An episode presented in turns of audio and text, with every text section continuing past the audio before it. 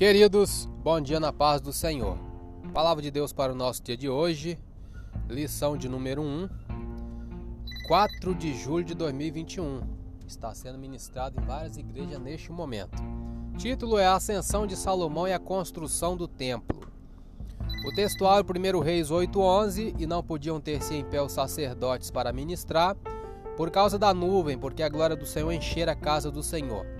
Verdade prática, o pedido de sabedoria feito por Salomão a Deus aponta para a maturidade espiritual que Deus deseja para seus filhos. Leitura diária lemos durante toda a semana de segunda a sábado e hoje iremos ler a leitura bíblica em classe e o restante que ficou para ler, o tópico 2 e o tópico 3. Essa interferência, esse barulho no fundo é porque eu estou dentro do, do caminhão, aí o rastreamento aqui tá, tá pitando.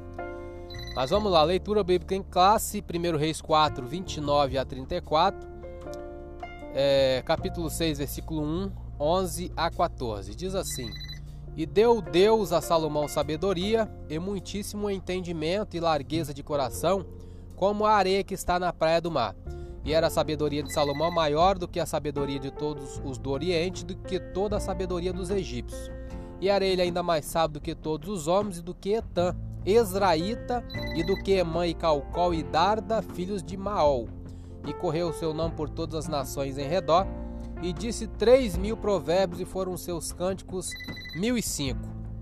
Também falou das árvores, desde o cedro que está no Líbano até ao isopo que nasce na parede.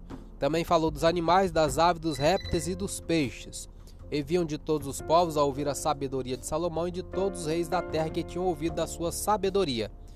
E sucedeu que no ano 480, depois de saírem os filhos de Israel do Egito, no ano quarto do reinado de Salomão sobre Israel, no mês de Zive, este é o mês segundo, Salomão começou a edificar a casa do Senhor. Então veio a palavra do Senhor a Salomão dizendo: Quanto a esta casa que tu edificas, se andares no meu estatuto, fizeres os meus juízos e guardares todos os meus mandamentos, andando neles, confirmarei para contigo a minha palavra, a qual falei a Davi, teu pai. E habitarei no meio dos filhos de Israel, e não desampararei o meu povo de Israel. Assim edificou Salomão aquela casa e aperfeiçoou. Lemos já comentário, introdução e o tópico 1 um todo. Vamos ler o tópico 2. A consolidação do poder. O ponto 1. Um, a glória do reino de Salomão. O reinado de Salomão não apenas se tornou amplo em termos territoriais, mas foi firmado e estabelecido em paz e justiça. O povo de Judá e Israel tinha tanta fartura e vivia em tão boas condições que podia até festejar e se alegrar. Todos os governadores ou os governos, quando administrados sob essas premissas, se tornam duradouros, trazendo ao povo paz e segurança. Ponto 2: o orgulho precede a ruína. Infelizmente, até mesmo os homens mais sábios estão sujeitos à queda quando deixam de temer a Deus e entram por caminhos tortuosos. Os desvios de Salomão foram chegando aos poucos à medida que fazia pequenas concessões em seu coração e estabelecia acordos e conchavos políticos que deterioraram sorrateiramente seus valores espirituais. Salomão enganou a si mesmo pela ganância e pela sede de poder que deixou invadir seu coração. Todavia, é importante destacar que isso não aconteceu no início do seu reinado.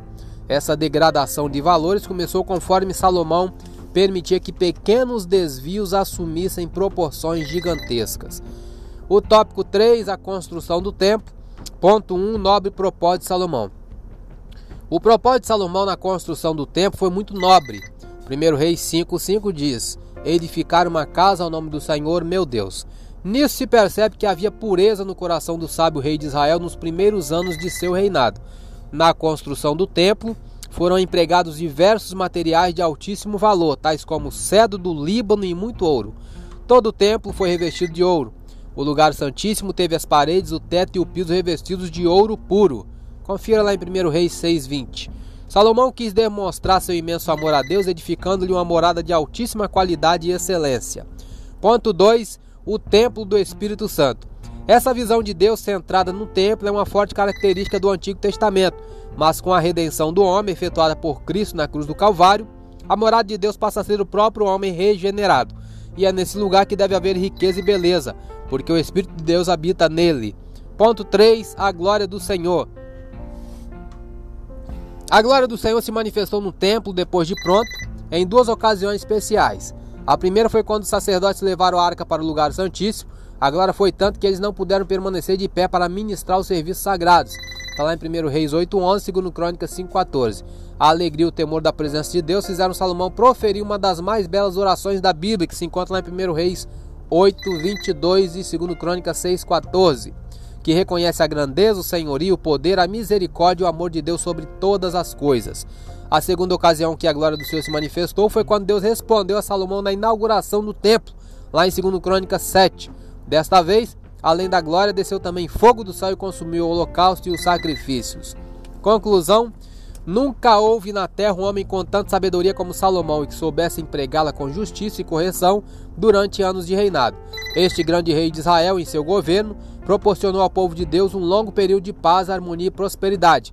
Ele usou sua sabedoria tanto para consolidar seu poder quanto para construir um majestoso templo para morada e culto a Deus. Eu sou Elias Rodrigues, essa foi mais uma leitura diária de hoje.